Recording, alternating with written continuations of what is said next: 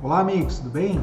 Então, outro ponto de destaque presente no informativo 715 do STJ para quem atua na advocacia criminal diz respeito ao cumprimento de pena, é, ressaltando mais uma vez a súmula vinculante número 56. Então, a súmula vinculante 56 ela diz o seguinte: é, a falta de estabelecimento estabelecimento penal adequado não autoriza a manutenção do condenado em regime prisional mais gravoso, devendo-se observar nessa hipótese os parâmetros fixados no RE 641-320 do Rio Grande do Sul.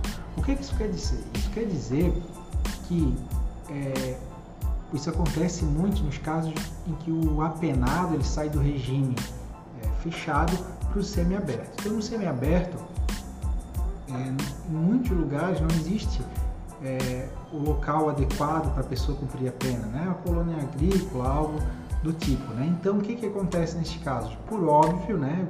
O que agora está simulado, súmula vinculante 56, o fato de ter, do Estado ter essa ineficiência, não disponibilizar o local adequado para a pessoa cumprir a pena, ela não pode ser prejudicada, ela não pode ficar cumprindo pena num regime mais gravoso em razão de uma ineficiência do Estado. Então ela deve cumprir pena sempre no regime mais brando. Então, no semiaberto, não existe local adequado para que ela cumpra o regime semiaberto, estabelecimento adequado, ela deve cumprir, por exemplo, no regime aberto, que seria o quê? É, na sua própria casa, né? Uma prisão domiciliar. Logicamente, o juiz vai fixar as condições, né? Que ela possa trabalhar durante o dia, como determina o regime é, semiaberto, ela possa trabalhar durante o dia, mas deve se recolher, né?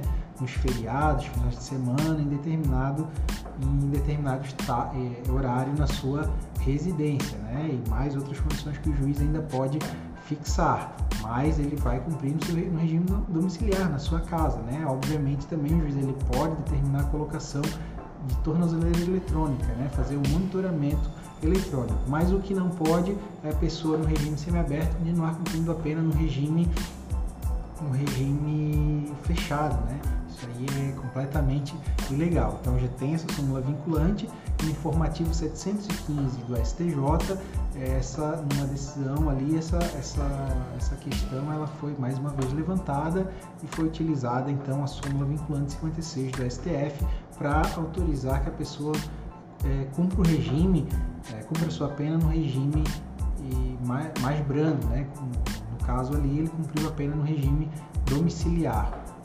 Então, que não, como dito, que não pode a pessoa já no direito de, de ir para o regime fechado para um aberto, para um semiaberto, por exemplo, continuar cumprindo a sua pena no regime mais gravoso, no fechado, por essa ineficiência do Estado. Então, esse é mais um toque aí do informativo 715 do STJ.